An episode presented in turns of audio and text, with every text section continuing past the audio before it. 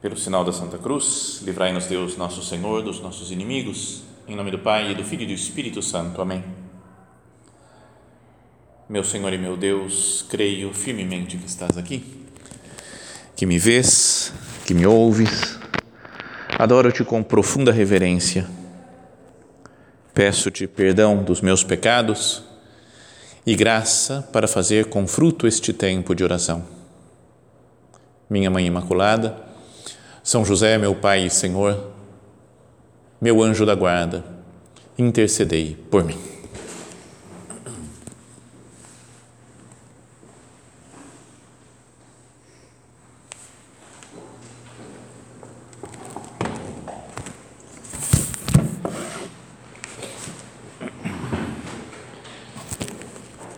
Chegamos hoje no último episódio da série dos deuses feridos, né, desses anseios divinos né, que, tem, eh, que nós temos também no nosso coração. E hoje vamos falar do anseio divino, diz o autor desse livro, pela comunhão, né, pela união com as outras pessoas. É um desejo, diria, muito forte, muito forte, que nós temos, que todas as pessoas têm, de é, amar né, das coisas que mais nos dão alegria nessa vida, é quando a gente ama, né, uma pessoa apaixonada por outra, está feliz, parece que todos os problemas se resolvem, fica tudo, tudo maravilhoso. Né? Fala, ah, o resto não importa mais nada. E, sobretudo, talvez quando se sente amada, dá uma segurança isso. Não é pessoa que sabe, eu sei que fulano de tal, fulano de tal me ama, dá sua vida por mim, e isso acontece já desde criança, desde os bebezinhos, né? uma criança que nasce num lar que ela, em que ela é amada, né? sabe, o bebezinho sabe que o pai gosta, sente né? que o pai gosta dela, que a mãe gosta dela, que é, é protegido. Então essa pessoa cresce com segurança, cresce, vai caminhando bem na vida. E o contrário também é verdadeiro, né? um lugar onde não, não tem amor familiar, né? onde as pessoas as pessoas não se preocupam umas pelas outras, né? ou alguém que vive sozinho, vive meio abandonado, né? que não tem amigos, é, é uma grande tristeza né? isso daí. Então, o, o último desses, último capítulo agora, né? desse, desse livro, das ideias que temos meditado aqui, é esse daqui, né? De, de, um desejo de, de comunhão profunda com os outros e com Deus diria até que pode ser né, que a gente tenha esse desejo de união, né, de comunhão com os outros, porque a gente foi feito à imagem e semelhança de Deus, está escrito lá na Sagrada Escritura, e Deus é comunhão de pessoas. Deus vive em comunhão, o Pai, o Filho e o Espírito Santo. É um grande mistério dentro da nossa fé, não dá para explicar, precisaria meditações e mais meditações e aulas sobre isso, né, sobre essa esse aspecto, o que, que é o mistério da Santíssima Trindade, mas é a grande verdade sobre Deus, né? que Deus é um só, mas tem três pessoas em Deus: Deus Pai, Deus Filho e Deus Espírito Santo, que vivem em plena comunhão. O que um pensa, o outro pensa, o que um faz, o outro faz. Deus é comunhão de pessoas e talvez por isso nós, lembra que falávamos na primeira meditação dessa série aqui desse livro, deuses feridos, falávamos da ideia que nós temos que nos divinizar, que Deus nos chama à divinização, que nós somos chamados a ser como Deus. E se a essência de Deus é ser três, Pai, Filho e Espírito Santo, também nós somos chamados né, a, a viver em comunhão com os outros e em comunhão com Deus. Então, um modo de viver em comunhão é a amizade, o companheirismo, e é das coisas mais legais que tem na vida, né? Não é? A gente, quando tem amigos, e você sai com amigos, vai beber um negócio com amigo, vai comer com amigo, vai bater papo, vai passear, não é? é um, transmite uma segurança da alegria de viver a amizade e da segurança para a vida também. Você se sente dentro de um grupo pertencente né, a algumas pessoas. Já citávamos, acho que na semana passada, a Madre Teresa de Calcutá, santa, e ela dizia, né, ela lembra que ela cuidava dos pobres, né?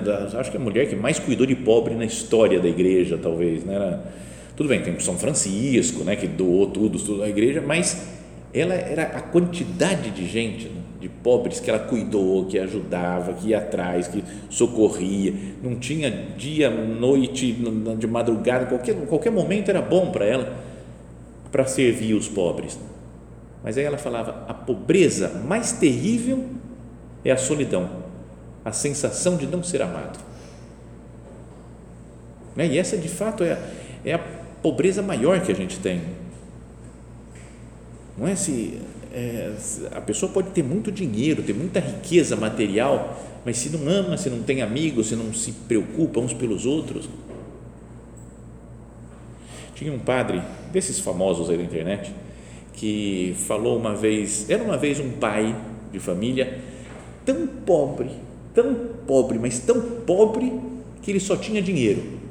Começou assim na homilia, né? Então é legal, né? Que dá um, um choque assim logo de começo. Você vê que você pode ter muito dinheiro, mas se for só dinheiro, você é pobre, não tem assim, não tem amizade, você não tem compreensão com os outros. Então, esse é um modo ao alcance de todos ou de viver em comunhão, é ter muitos amigos, procurar crescer e melhorar nossas amizades. Mas a união mais forte que existe entre as pessoas na Terra é a união entre marido e mulher, em que se unem duas pessoas, toda pessoa, o corpo e a alma. E isso, falando do casamento, é comparado por São Paulo, né, na carta aos Efésios, como uma imagem do amor entre Cristo e a igreja. Então, Cristo deu a vida pela igreja, morreu na cruz, ressuscitou para que a igreja, todos nós, né, a humanidade toda, crescesse, fosse santa, se santificasse. E isso daí, essa doação de amor de Cristo para a igreja e a igreja para Cristo, é simbolizado, né, significado na união conjugal entre marido e mulher. Então, é, acho que é importante pensar nisso, que é uma pessoa, duas pessoas que se entregam totalmente, né, com tudo que são, com tudo, com tudo que têm, a outra pessoa. E para ser uma entrega total e plena, tem que ser a uma só, né? não pode ser a várias pessoas assim. A amizade é uma coisa que a gente pode ter com vários. Né? porque a gente não se entrega plenamente 100% do nosso ser, corpo e alma para uma amizade. Mas o marido e mulher, sim, então é, é, falou, é só para essa pessoa, para esse daqui que é o meu marido, para essa daqui que é minha mulher. O, o autor desse livro, ao comentar, ao falar dessa, desse desejo de comunhão e que se dá, que se realiza mais plenamente na união entre marido e mulher, ele falava é que o corpo em si, apoiado nas, na teologia do corpo do Papa São João Paulo II, né? tem, tem gente que estuda isso daí, que aprofunda nisso, mas fala que o corpo tem uma natureza nupcial, um sentido nupcial, de entrega, assim como o homem e a mulher se entregam um ao outro, mesmo na relação sexual entre eles depois do casamento, assim também é, isso faz parte, não sei, do, da natureza nupcial do nosso corpo. E aí ele falava mesmo para os celibatários, não tem padre, por exemplo, que não se casa, não é? tem as numerárias aqui, adscritas, que não se casam, tem uh, os religiosos todos, né, que tem, fazem um, um voto de castidade. Mesmo esses, né, tem o seu próprio corpo é um corpo de doação. Eles, Deus pediu para eles entregarem isso, né, deixarem de viver a união conjugal, mas para viver esse anseio de comunhão de uma outra forma, né? de uma nova maneira. É? Então, se uma pessoa consagrada a Deus, um religioso, né? ou um padre, uma pessoa que se entrega a Deus no mundo, se ela não vive de comunhão, né? de amizade com as outras pessoas, de proximidade com Deus, de amizade, ela, tá, ela se sente meio, não sei, desencaixada do mundo Imagina uma mulher, uma numerária, por exemplo, fala, não me entreguei a um, um homem, né, um marido, não tenho marido. Mas se ela não se entrega a Deus e não se entrega às almas, fica faltando alguma coisa. Não é? E uma pessoa casada, além de se entregar a Deus, de procurar fazer a vontade de Deus, de fazer apostolado, mas também se entrega, né, corpo e alma, a uma outra pessoa. Porque tem essa, o corpo tem uma natureza nupcial. Bom, essas meditações aqui, sempre depois de falar uma coisa boa, passa para falar de um defeito, dos pecados capitais. Né? Então, desse campo, fica meio evidente que vamos falar do pecado da luxúria, é os pecados contra a castidade. Explico, acho que vocês sabem, né? mas é que algumas pessoas já falaram assim: não, padre, eu me acuso de luxúria, é que eu compro muitas coisas, é muito luxo na minha casa. Eu falei: não, não, não, não, não. luxúria não é isso, luxúria é pecados contra a castidade. Mas o pecado da luxúria, pecar contra a castidade, é o demônio nos enganando, falando que a simples conexão física vai saciar o nosso desejo de comunhão, nosso anseio de comunhão. Então é uma, é uma mentira né, do demônio. O demônio é o mentiroso desde o princípio, fala Jesus, é mentiroso e pai da mentira e então ele apresenta a união sexual, os pecados de, das, das, ligados à sexualidade, como é a realização desse anseio profundo que nós, todos nós temos de comunhão. E é falso, porque a comunhão se dá só quando tem uma perpetuidade, uma entrega para sempre, né? união verdadeira, comunhão verdadeira, e uma união de afetos também, não algo puramente físico, superficial. Tanto que o Papa o João Paulo II, né, falávamos dessa teologia do corpo, né, ele falou muito, escreveu muito sobre essa matéria, o amor conjugal, e ele fala em determinado momento que o oposto de amor para ele não era ódio, o contrário de amor, mas uso. Quando a gente usa outra pessoa, Legal pensar isso, né? porque uma pessoa que usa outra só para conseguir um, um, certo prazer, ela objetifica, mas não sei se existe isso, né? torna objeto aquela pessoa que ela está usando. É alguém que dá prazer para mim. Sério, mesmo que não pareça.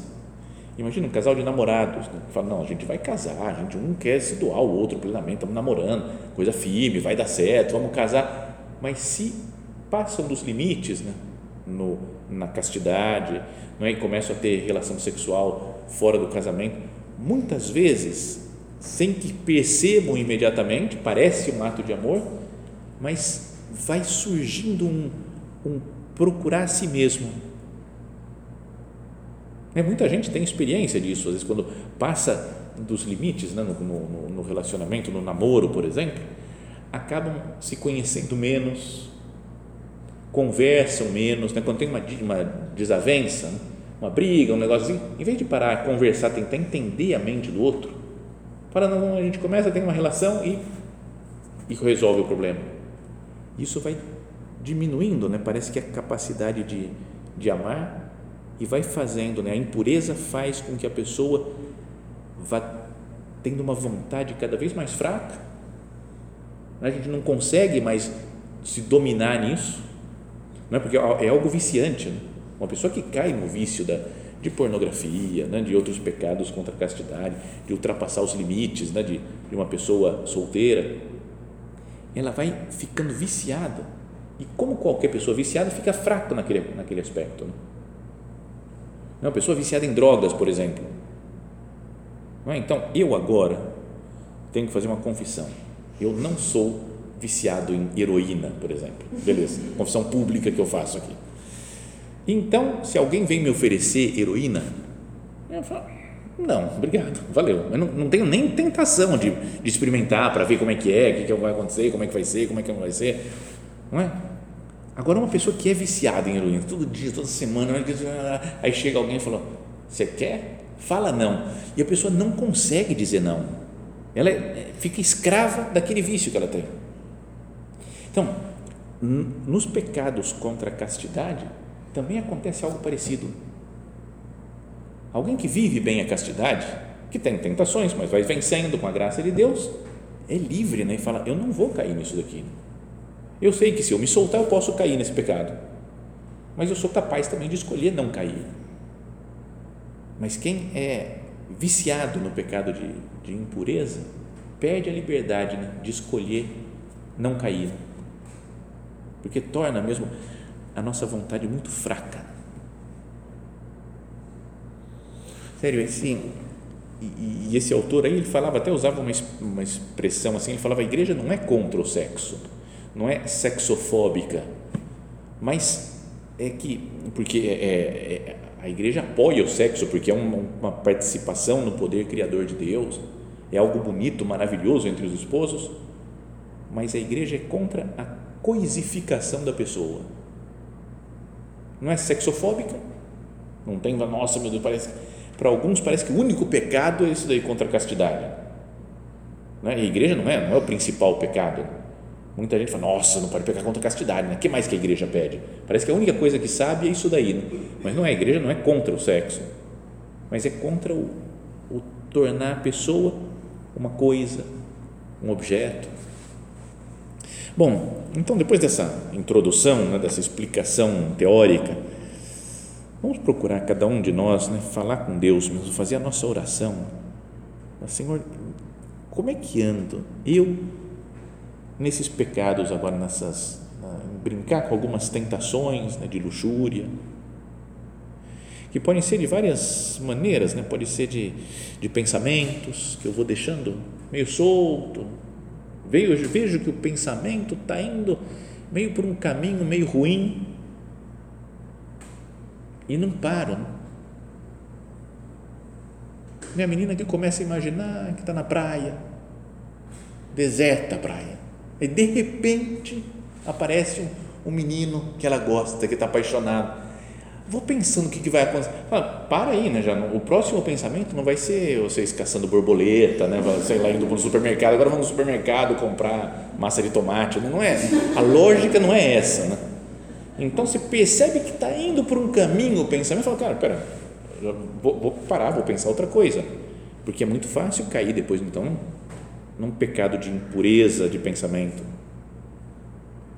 Senhor, perdão pelas vezes que eu olho o que não deveria olhar, que eu falo o que não deveria falar, ou que eu escuto, né? entro em papos, escuto conversas, histórias que não é tantos pecados que a gente pode cair, né, de, e bom, em todo o mundo, né, de, de pornografia, de masturbação, de sexo antes do casamento, não tem, mas assim, como é que cada um se coloque aqui diante de Deus e fala, o que, que eu estou fazendo com a minha vida? Não estou usando, parece que é para uma alegria minha, mas no fundo eu estou conseguindo essa alegria que é um prazer momentâneo, todo mundo tem experiência que é muito passageiro, e usando outra pessoa. Ou uma pessoa real, verdadeira, uma pessoa que está na, na, minha imaginação, uma pessoa que eu vejo na internet, uma pessoa desconhecida às vezes. Vamos pedir ao Senhor, né, agora na nossa oração, que Ele nos dê a virtude da castidade e que nos dê uma, uma visão positiva da virtude da castidade porque até falar, me parece que virtude da castidade a gente já sente meio uh, difícil, né? duro nesse negócio, não é complicado, parece algo meio ruim, tudo meio proibido. Afinal, a gente quer, às vezes, até algumas regrinhas. Né? Afinal de contas, o que, que pode fazer, o que, que não pode? Isso aqui pode, isso aqui não pode, isso aqui tem que fazer, isso aqui não sei o quê. E se eu fizer assim e pensar tal coisa? Então, a ideia não é essa, né, de ficar vendo até onde eu posso ir, o que é pecado só e o que não é pecado. A castidade não é uma régua que mostra onde é pecado onde não é. Olha o que fala o catecismo da igreja sobre a castidade. Castidade significa a integração correta da sexualidade na pessoa e, com isso, a unidade interior do homem no seu ser corporal e espiritual. Então é eu saber, eu tenho uma sexualidade, cada um de nós tem, é? ou é homem ou é mulher, e a pessoa se entende como ela é e sabe se relacionar com o mundo daquela forma. Então eu sou um homem e eu tenho que ser homem 100%, 24 horas por dia, sabendo com quem eu estou me relacionando, né? com homem, com mulher, com, falando com as pessoas, me comportando. Tenho uma, eu tenho uma sexualidade de homem e a correta integração dessa sexualidade na pessoa, no meu corpo e na minha alma, é a castidade. E vocês, né, que são mulheres, também sendo mulher o tempo todo. E vivendo como mulher, e pensando como mulher, atuando como mulher, e de acordo, acertada com a sua, com o seu, com o seu corpo, com a sua alma. Então, castidade significa a integração correta da sexualidade na pessoa e com isso a unidade interior do homem ou da mulher né, no seu ser corporal e espiritual. A sexualidade na qual se exprime a pertença do homem ou da mulher ao mundo corporal e biológico, torna-se pessoal e verdadeiramente humana quando integrada na relação de pessoa a pessoa. Uma pessoa a uma pessoa. Não é uma pessoa com várias, né?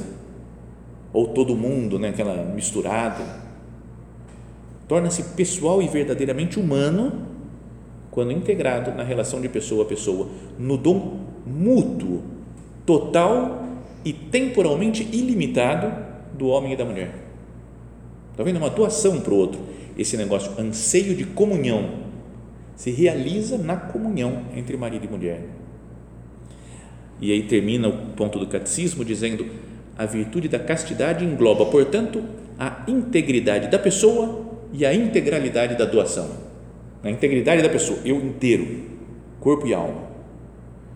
E a integralidade da doação, a doação é total, total a uma pessoa e total ao longo do tempo, não é só por um momento determinado. Então, uma pessoa então que vive assim, né, que consegue, que entende o que é a castidade na sua vida? E vive de acordo com ela, tem a virtude da castidade, é uma pessoa mais livre, né, com mais capacidade para amar, para ser amado. Vamos pedir a Deus né, que nós não tenhamos medo de dar testemunho dessa virtude na sociedade atual. Porque é uma virtude que não pega muito bem. Mas se você fala, lembra que nós falávamos na semana passada que o que tem moral é a virtude da temperança no que diz respeito à gula, pelo shape, né? para ficar bem. Fala assim, estou fazendo uma dieta porque agora eu vou ficar com o corpo certinho. Fala um negócio desse, todo mundo, nossa, que bom, estamos aí, estamos com você, vamos lá, então, vamos lá, vamos, vamos te ajudar nisso daí, beleza. Aí a mesma pessoa fala, eu também quero ter, na, na vida espiritual, agora, castidade, ó, com meu namorado, vamos ser Vamos zerar na coisa, não vamos fazer nada, nenhuma passar dos limites. Ei, peraí, quer ir para quê? No mundo de hoje, não, você está louco, o que é isso? É uma coisa muito estranha, muito fora do normal, digamos assim, da sociedade. Tem uma conhecida, uma supernumerária, que há muitos anos atrás, faz muitos séculos que não vejo ela, muitos séculos, já 1300 e por aí que eu vi a última vez. Mas ela falou que ela estava conversando com um amigo falando que ela estava procurando um namorado. Né, o amigo não era namorado, era amigo só dela. Não sei o quê. Ela falou: Não, eu estou procurando um namorado, mas que ele aceite né, ter, não ter relação comigo, mas só depois do casamento. O cara falou: Hã? Como assim? Você é desse planeta mesmo? Perguntou para ela. Eu falei: Eu sou, mas não, não devia ser tão fora do normal isso. Então, porque a sociedade olha como uma virtude estapafúrdia, né? uma coisa para que, para que virtude da castidade? Sem perceber que o mundo, às vezes, por viver, não viver essa virtude, está escravo, está vivendo escravizado. Alguma, em algum livro vi isso daí, é um absurdo, é meio, meio absurda a história assim, mas imagina uma sociedade, né, um mundo que a gente chegasse e aí estava um palco lá, assim, uma pessoa no palco, e aí todo mundo vendo, querendo assistir, vendo que e o cara chega com uma bandeja, mas com uma tampa em cima da bandeja, assim, uma, sabe essas, essas tampas redondas, assim, ó, em cima, como eu vou mostrar um negócio que tem aqui, e está todo mundo esperando que mostre o que, que vai ter, e aí a pessoa tira a tampa e tem um frango assado lá, e aí a pessoa, frango assado, uma festa, Fala, cara, o pessoal está mal né, nessa sociedade, para um frango assado, deve estar tá todo mundo morrendo de fome, ninguém come nada há séculos, então por isso é que então, então ele falou, mas depois continuava falando, para as coisas de castidade, contra a pureza e a, a, a castidade, o mundo anda assim, né? Um espetáculo pornográfico, todo mundo, oh, vamos assistir, vamos. Fala, cara, por que isso? Será que não tem alguma coisa desajustada na sociedade? E a gente às vezes pode ter um certo medo de dar um testemunho que vai contra o que a sociedade pensa. Então, para isso, acho que é preciso cada um de nós né, rezar, conversar com Deus, pensar e se convencer pessoalmente de que é uma virtude que vale a pena, que muda a nossa vida. Se convencer da grandeza dessa virtude, da bondade dessa virtude, que nos deixa livres. Porque se eu não estou convencido, não vou convencer ninguém. Então pensamos, oh, Senhor, meu Deus, me ajuda. Né? Se eu estou meio envolvido, Jesus, nessa, nesse mundo né, de, de sexualidade, né, de, me faz entender de verdade isso, como que é a sua vontade, meu Deus, porque eu quero viver essa virtude para poder viver em comunhão mesmo com os outros.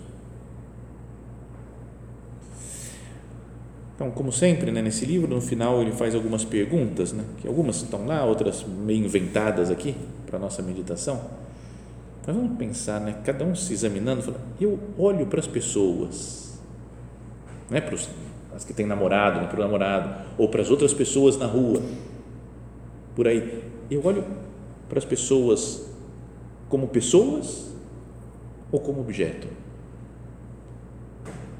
E por quê? Fico medindo, comparando muito beleza dessa, beleza daquela, beleza daquela que, que eu devo mudar nisso, né? no, meu, no meu modo de olhar, de enfocar as pessoas?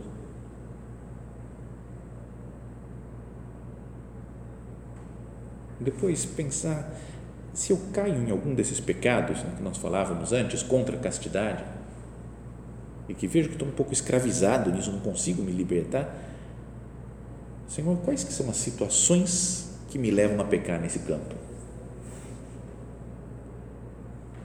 que, que eu estou fazendo antes né, para vir a tentação? O que, que eu poderia mudar antes? Porque você já chegou, está né, dominado pela tentação, a gente não consegue. Né? Alguém falava do sequestro da razão. No momento que vem uma tentação, a razão parece que é sequestrada, roubada, a gente já não pensa mais né? e atua só pelos nossos instintos. Quais as situações que me levam, me colocam numa situação que é propícia a cair nesse pecado? E o que eu posso mudar né, para viver de fato uma comunhão mais perfeita com as outras pessoas, com Deus?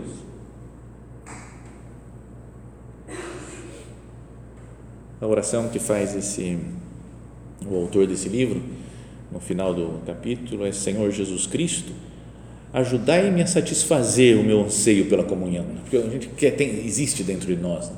um anseio de se doar aos outros, de, se, de, de amar e de se sentir amado. Ajudai-me a satisfazer o meu anseio pela comunhão, o meu desejo profundo de conhecer e ser conhecido pelo outro, e no final conhecer e ser conhecido intimamente por vós, Senhor. Tantas vezes me sinto tentado a me acomodar na ilusão da comunhão na minha vida. Fala que eu, eu reconheço que me sinto tentado essa ilusão que o demônio põe na nossa vida de é só uma coisinha rápida, passageira, já vai ser comunhão. Mostrai-me o caminho para conexão autêntica. Quando me sentir tentado pela luxúria, lembrai-me daquilo que eu realmente desejo e dai-me a coragem de procurar ter uma conexão mais verdadeira com aqueles ao meu redor. Dai-me a castidade para que eu seja capaz de amar e ser amado completamente em todos os momentos da minha vida. Assim termina esse capítulo, mas eu diria, eu não, não acho que ele não fala disso daqui, que tem uma comunhão na terra mais forte ainda que a comunhão entre marido e mulher né, no ato sexual, quando se doam totalmente, plenamente um ao outro, que é a comunhão eucarística. Não é algo físico, mas é, é uma união tão forte, tão profunda que Deus, eu acho que até mais do que o homem e a mulher, é a mulher com seu filho, né? Uma mulher que está grávida, com o filho dentro dela, é mais unido ainda, né? Do que o homem e a mulher. O homem e a mulher ficam unidos num determinado momento lá do ato sexual. A mulher fica nove meses unida, passando comida, tudo, tudo as coisas dela. Não sei como é que funciona isso, né? De, de mulher passa as comidas, proteína, essas coisas assim, passa para o bebê lá, não é? Então, é, é uma união muito profunda. Mas com Cristo na Eucaristia é mais profundo ainda, porque Cristo, o seu corpo e o seu sangue passam a ser nosso corpo e nosso sangue. Nosso corpo e nosso sangue se transformam no corpo e sangue de Cristo. Naquele momento da comunhão não existe nada né, no mundo que seja tanta união, tanta comunhão. Então a gente podia até, se temos dificuldade né, no campo da, da luxúria, de viver bem a castidade, no momento da comunhão, meu Deus, é essa comunhão que eu quero, Jesus. Eu quero me unir com você para sempre. Não quero me deixar levar né, por outras coisas que sejam prazeres passageiros. Então a Eucaristia é modo de pedir não é, a, a virtude da castidade. E o outro é a devoção a Maria Santíssima, o amor a Nossa Senhora. Sabem o Scott Hahn, escritor, aí todo que ele, quando veio uma vez aqui para o Brasil, aqui na Canção Nova, ele deu uma palestra lá foi talvez alguns daqui tenham até estado lá né, presencialmente mas ele falou que ele tinha um problema de castidade quando era protestante ainda. Estava estudando a religião católica mas acho que caía em masturbação e coisa assim né via pornografia. Ele conta lá publicamente né para todo mundo. E aí ele falou aí eu ouvi dizer que Maria resolvia esses problemas aí. Então eu comecei a rezar o terço todo dia. Eu era protestante ainda mas já comecei a rezar o terço todo dia. E curei. Fiquei totalmente purificado desse negócio. Então, um testemunho desse que nos ajude também. Falo, minha mãe me ajuda. A senhora, mãe que é puríssima, santíssima, ajuda cada um de nós né, a, viver bem a virtude da castidade, que no fundo é ter a alma livre, no corpo livre, para se doar mais plenamente né, a Deus e aos outros.